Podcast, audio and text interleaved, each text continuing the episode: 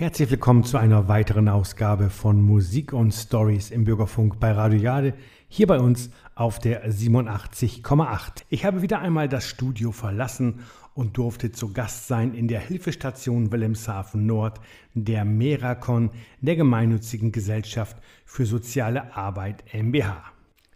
Und meine Gesprächspartner stellen sich am besten gleich einmal selber vor. Ich bin Stefan Kartins, bin Erzieher, habe vor zwei Jahren noch eine Ausbildung zum Traumafachberater absolviert und bin hier in Wilhelmshaven Leitung für den ambulanten Bereich. Das bedeutet, wir betreuen Jugendliche im Alter von 16 bis ungefähr 20 Jahren in eigenen Wohnungen oder in Einzelwohnungen und ähm, machen die klassische Familienhilfe. Also wir suchen die Familien zu Hause auf, gucken, wo die Problematik ist und versuchen den Familien durch eigene Ressourcen und durch uns Unterstützung zu bieten, sodass die ihren Alltag wieder gemeistert bekommen. Zudem sind wir an ganz vielen Schulen in Wilhelmshaven tätig im Fachbereich schulische Sozialarbeit und auch Sozialprojekte. Ich bin Nils Pre. Ich bin seit 2010 bei der Meracom beschäftigt. Ich leite die Jugendschutzstelle in Wilhelmshaven. Das heißt, wir sind eine Inobhutnahmestelle für Jugendliche zwischen dem Alter 14 bis 18 Jahre. Und diese Jugendlichen erfahren eine schnelle Hilfe. Wir nehmen 24 Stunden jeden Tag in der Woche auf, um dann halt einfach den Jugendlichen schnell die Möglichkeit zu geben, aus den Familien rauszugehen oder aus anderen Einrichtungen, wenn sie daher. Stefan Kartins erläutert einmal, was genau die Meracon ist, wo die Meracon arbeitet. Die Meracon GmbH ist ein freier Jugendhilfeträger, der seit 2008 im Bereich der Jugendpflege und Familienhilfe zuständig ist. Die Meracon hat ihren Hauptsitz hier in Wilhelmshaven mit einigen Einrichtungen, die auch dort explizit die Jugendhilfe, Sozialraumprojekte, schulische Sozialarbeit anbieten und zudem gibt es uns auch noch in Oldenburg und in Delmenhorst. So an die Meracon wenden kann sich in der Regel jeder. Bei uns ist es das so, dass wir unsere Anfragen durch die Jugendämter, durch die Justiz oder auch durch andere Einrichtungen erhalten, wo sich aber selbstverständlich jeder Bürger dran wenden kann. Jeder Hilfesuchende kann sich grundsätzlich erst einmal unabhängig vom Alter an die Meracon wenden. Wir sagen zu niemandem Nein.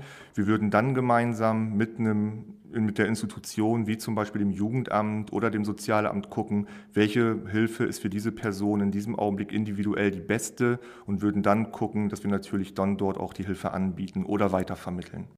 Nils Pre ist Hausleiter der Jugendschutzstelle in Wilhelmshaven.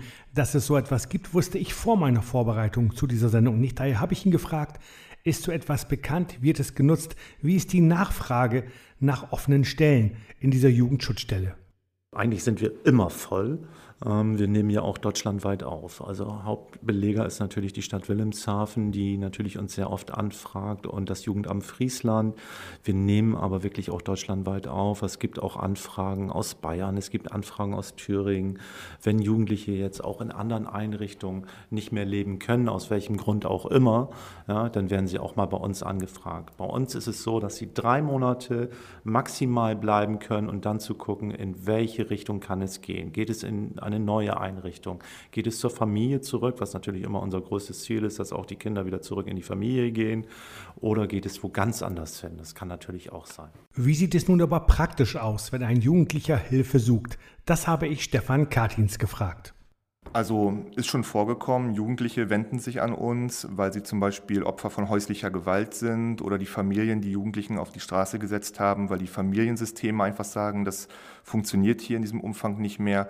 Dann würden wir dem Jugendlichen anbieten, mit dem Jugendlichen gemeinsam zum Jugendamt zu gehen und dort natürlich zu gucken, welche Hilfe bei uns in unserem Träger oder natürlich auch bei kooperierenden Trägern kommt für diesen Jugendlichen in Frage, bietet dem den besten Schutz, die beste Möglichkeit und würden dann zusehen, dass wir den Jugendlichen dort auch Unterstützung zukommen lassen. Dem Jugendlichen kann nun geholfen werden und ist erst bereit, die Hilfe der Jugendschutzstelle auch anzunehmen, dort unterzukommen. Es ist bestimmt nicht einfach, in der neuen Umgebung zurechtzukommen, aber der Jugendliche wird auch nicht alleine gelassen. Er kommt ja in der Regel nicht alleine, weiß Nils Breh. Der Jugendliche soll ja in der Regel mit dem Jugendamt zusammenkommen. Es gab im Vorfeld ja schon ein Gespräch, wo meistens der Jugendliche ja schon ein bisschen zur Ruhe finden konnte. Wenn die zu uns kommen, sind die natürlich noch sehr aufgeregt, weil die Situation ist neu. Die Situation ähm, ist nicht zu greifen für den Jugendlichen. Wir versuchen natürlich, wir sind 24 Stunden erreichbar und 24 Stunden ist auch immer ein Betreuer da, den Jugendlichen in der Nacht dann auch zu begleiten. Nehmen wir mal an, er kommt in der Nacht. So, dann schauen wir, dass er alles bekommt, dass er was zu essen bekommt, weil die meisten Jugendlichen haben stundenlang nichts gegessen, bevor sie aufgenommen worden sind. Haben sie was Warmes anzuziehen, im Winter jetzt? Ähm, gibt es, ähm, ja, frische Bettwäsche gibt es ja eh, frische Handtücher. Und dann, dass der Jugendliche dann wirklich erstmal ankommt, die ersten zwei, drei Tage sich auch wirklich eingewöhnen kann, bis wir dann mit der richtigen Arbeit anfangen, zu schauen wirklich, was braucht der Jugendliche, was können wir dem Jugendlichen geben, was benötigt er, damit er dann auch wieder die Einrichtung bei uns verlassen kann. Die Hilfesuchenden sind nicht isoliert. Sie nehmen am sozialen Alltag teil, dürfen zu ihren Familien, sind also nicht eingeschlossen dort und eben ganz normal am Alltag teil. Ja, natürlich. Also die Kinder gehen auf jeden Fall zur Schule. Gerade wenn sie aus Wilhelmshaven kommen, versuchen wir alles, dass sie ähm, auch an ihre Schule wieder ähm, zurück können in der Zeit. Die Ausbildung natürlich. Wenn Kinder jetzt aus ähm, anderen Städten kommen, dann versuchen wir hier mit der Oberschule Nord zusammenzuarbeiten, dass die Kinder auch da an die Schule können. Oberstes Ziel ist immer, dass die Kinder zur Schule gehen oder einen strukturierten Tagesablauf. Zur Familie dürfen sie natürlich auch gehen, es sei denn, es besteht Kontaktverbot. Also es ist so schlimm passiert in der Familie, dass da irgendwie erstmal ein Kontaktverbot ist oder dass das Jugendamt sagt, so wir entziehen erstmal. Das Thema heute ist die Meracon, die gemeinnützige Gesellschaft für soziale Arbeit MBH. Die Verakan hat nun auch Projekte vorgestellt. Gerade im Zuge der Corona-Pandemie war es wichtig, an die Jugendlichen, an die Hilfesuchenden ranzukommen. Und dafür gibt es erst einmal das Projekt Chat gegen Stress. Ähm, als die Corona-Pandemie angefangen hat, haben wir uns Gedanken gemacht, wie können wir Familien erreichen, jetzt wo Familienzentren oder auch andere beratende Institutionen nur noch bedingt geöffnet hatten oder auch gar nicht mehr die eventuell Opfer von häuslicher Gewalt werden könnten. Wie können diese Familien sich an wen wenden? Wir haben uns zusammengesetzt und haben dadurch den Chat gegen Stress entwickelt. Das bedeutet, es gibt eine feste Telefonnummer, die immer von montags bis freitags von 9 bis 17 Uhr erreichbar ist und samstags und sonntags von 12 bis 18 Uhr wo sich eben Opfer von häuslicher Gewalt an uns wenden können durch das Medium Chat, weil wir gesagt haben, dass in einem engeren Haushalt eine telefonische Beratung oftmals schwierig ist, weil ja der vermeintliche Täter auch vor Ort ist und dort eventuell dadurch eben noch höhere Gefahr einer häuslichen Gewalt zustande kommen könnte. Als Medium für den Hilfechat wurde keines der bekannten Chatportale gewählt und das aus gutem Grund. Zum einen stand für uns der Datenschutz an oberster Stelle. Deswegen haben wir auch gesagt oder mit dem Jugendamt die Vereinbarung getroffen, dass wir die Namen sowie auch Telefonnummern der sich bei uns meldenden äh, Personen nicht festhalten. Ähm, Facebook, WhatsApp ist vom Datenschutz einfach so löchrig, dass wir gesagt haben, da möchten wir Abstand von nehmen. Wir haben uns allerdings überlegt, dass wir das Medium Internet nutzen möchten in Form des Signal-Chats, der auch kostenfrei über jeden App Store erhältlich ist. Zudem kann man selbstverständlich, auch wenn man den Chat nutzen möchte, eine SMS schreiben oder eben auch über diese Rufnummer bei uns anrufen. Die Resonanz ist, und jetzt muss ich sagen, äh, glücklicherweise noch nicht sehr hoch. Das bedeutet, dass ich davon ausgehe und die Hoffnung habe, dass es nicht so viele Opfer von häuslicher Gewalt gegeben hat. Ähm, wir sind zu jeder Zeit bereit. Man kann uns, wie gesagt, dort auch jederzeit anrufen zu den genannten Uhrzeiten oder uns anschreiben. Die Resonanz ist da, aber glücklicherweise noch nicht sehr hoch. Die Bedienung dieses Chatportals ist auf Deutsch, aber auch Nutzern anderer Sprachen kann geholfen werden. Das ist natürlich schwierig, weil wir da die Sprachbarriere haben. Aber das hat sich gezeigt, dass auch ähm, da eine Kommunikation möglich ist. Und wir sind mittlerweile so gut vernetzt, auch von der Meracon. Wir kennen viele Sprachmittler in Wilhelmshaven, dass wir auch, ähm, ich sag mal, 24 Stunden später ähm, Sprachmittler zur Seite haben, die uns da unterstützen würden. Nun haben ja andere Kulturen oft oder fast immer eigentlich andere gesellschaftliche Regeln. Wie kann jungen Mädchen, jungen Männern geholfen werden, denen die Hilfe von zu Hause aus nicht erlaubt ist?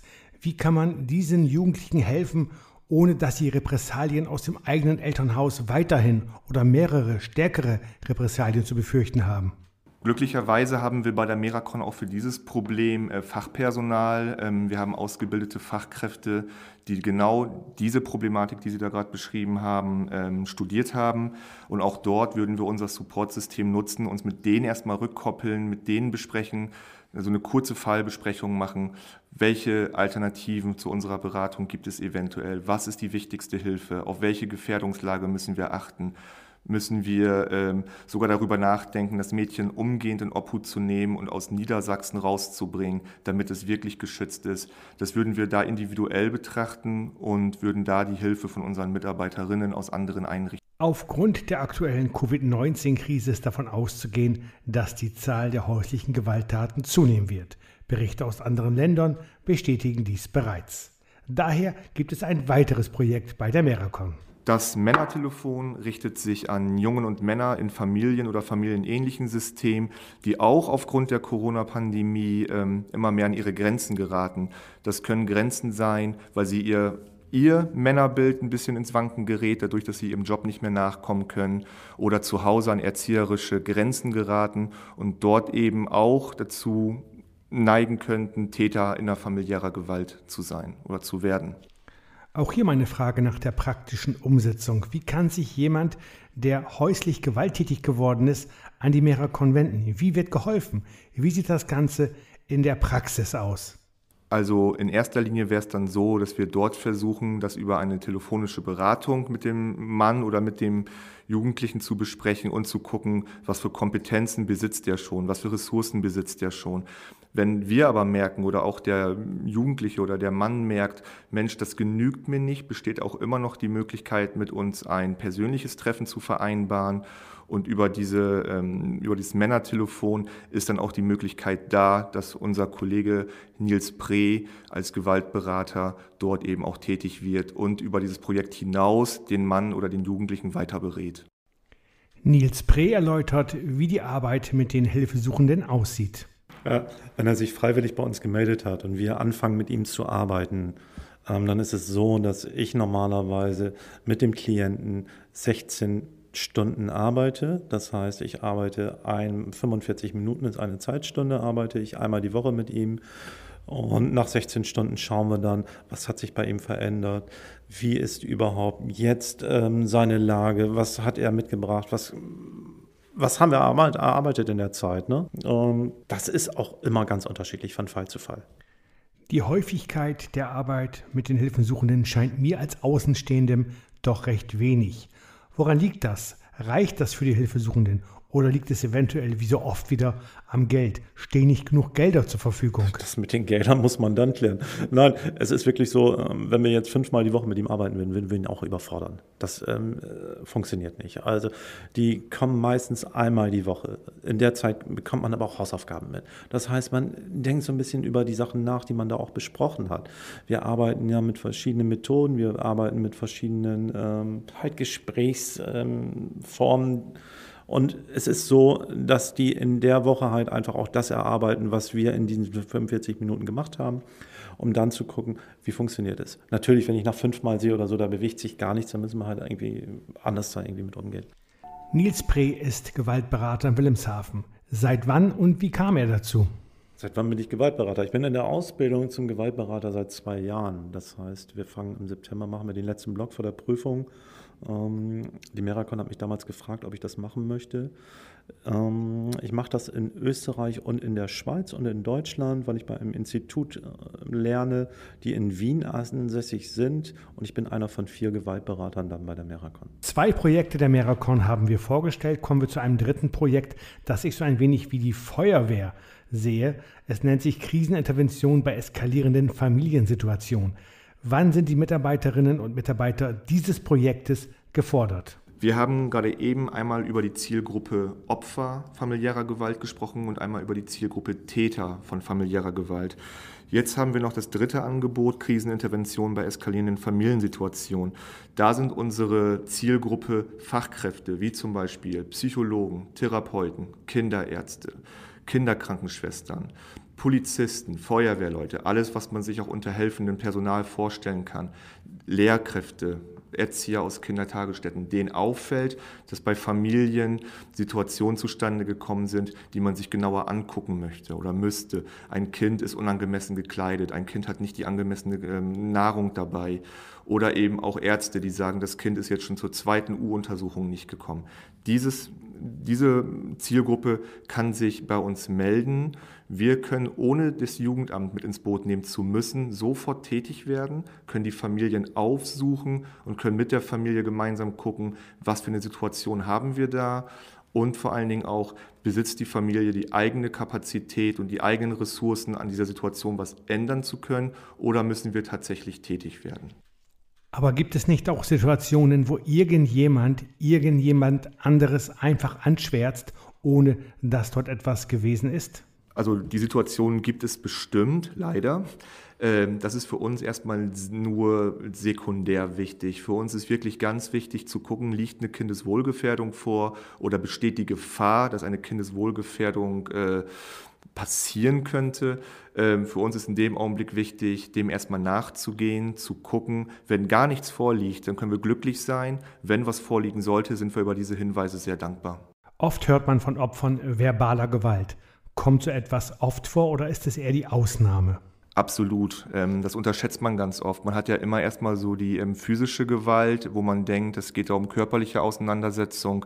Allerdings ist es tatsächlich so, dass auch eine verbale Gewalt extreme Narben hinterlassen kann, äh, zu Bindungsstörungen führt und eben auch dazu führt, dass durch diese emotionale Vernachlässigung oder durch diese emotionale Schädigung Kinder oder eben auch Erwachsene tatsächlich auch nachhaltig geschehen. In meinen Gesprächen habe ich gemerkt, dass beide Mitarbeiter hier mit Leib und Seele bei der Sache sind. So etwas kann nicht nur ein Job sein und ich glaube auch die Arbeit hört nicht nach einem 8-Stunden-Tag auf. Da nimmt man vieles mit nach Hause und denkt auch über Nacht an die Fälle, die man zu betreuen hat und kümmert sich auch außer der Reihe um die Jugendlichen. Ich habe Nils Prä gefragt, ob da etwas zurückkommt, ob Kontakte bestehen, ob man eventuell ein Feedback bekommt über die geleistete Arbeit. Ja, Kontakte gibt es viele. Wir haben, ähm, also, also, oder ich auch, ich habe gerade ganz tolle persönliche Erfahrungen mit Jugendlichen gemacht. Ich habe ja auch 2015 ähm, die ganzen unbegleiteten minderjährigen Flüchtlinge bei uns gehabt. Und auch da ist es noch so, dass wir noch viele Kontakte haben. Wir treffen uns noch mal, wenn ich die Jugendlichen sehe. Das sind tolle Kontakte, das sind tolle Kinder. Es gibt Kinder, die sieht man nie wieder, aber viele Jugendliche sieht man wieder und man freut sich die dann auch wieder zu sehen. Aber es gibt auch das genaue Gegenteil, sagt Stefan Kartins. Abbrüche gibt es natürlich. Ähm, solange es in unserer Macht liegt, versuchen wir das immer zu verhindern, ähm, Jugendliche oder auch Familien zu motivieren, an den Themen dran zu bleiben.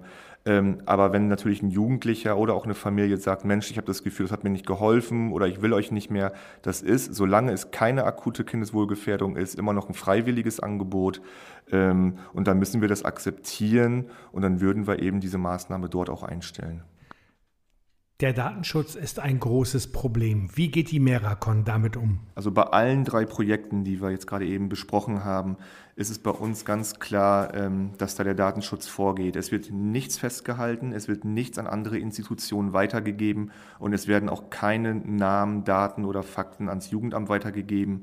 Äh, das behalten wir alles bei uns, so lange, wie die Hilfe andauert. Wichtig zu sagen ist aber, sollte es eine Kindeswohlgefährdung geben, gehen natürlich weitere Schritte dann auch Richtung Jugendamt. Wir dürfen halt einfach gar nicht solche Geschichten dann unterm Berg halten. Also da muss leider die Anonymität raus und dann behalten wir uns weitere Schritte vor. Wie werden diese Projekte finanziert? Ist es für die Hilfesuchenden kostenlos? Also die Hilfesuchenden ähm, tragen keine Kosten. Wir finanzieren diese Projekte durch öffentliche Gelder. Und auch hier sei die Frage erlaubt, ob die Gelder der öffentlichen Hand ausreichend sind für die Hilfe, die notwendig ist. Ich kann nur sagen, dass die Kooperation mit den Institutionen, die die öffentlichen Gelder zur Verfügung gestellt haben, seit Jahren sehr, sehr gut läuft und dass ich da ganz stark von ausgehe, dass es gut durchdacht wurde. Ähm, es ist in meiner Zeit in, in Wilhelmshaven noch nie dazu gekommen, dass irgendwelche Gelder verschleudert wurden. Es wurde immer ganz genau darauf geachtet, ergeben die Angebote auch wirklich einen Sinn, trifft es die Zielgruppe und dann, glaube ich, sind die Gelder immer gut angesehen.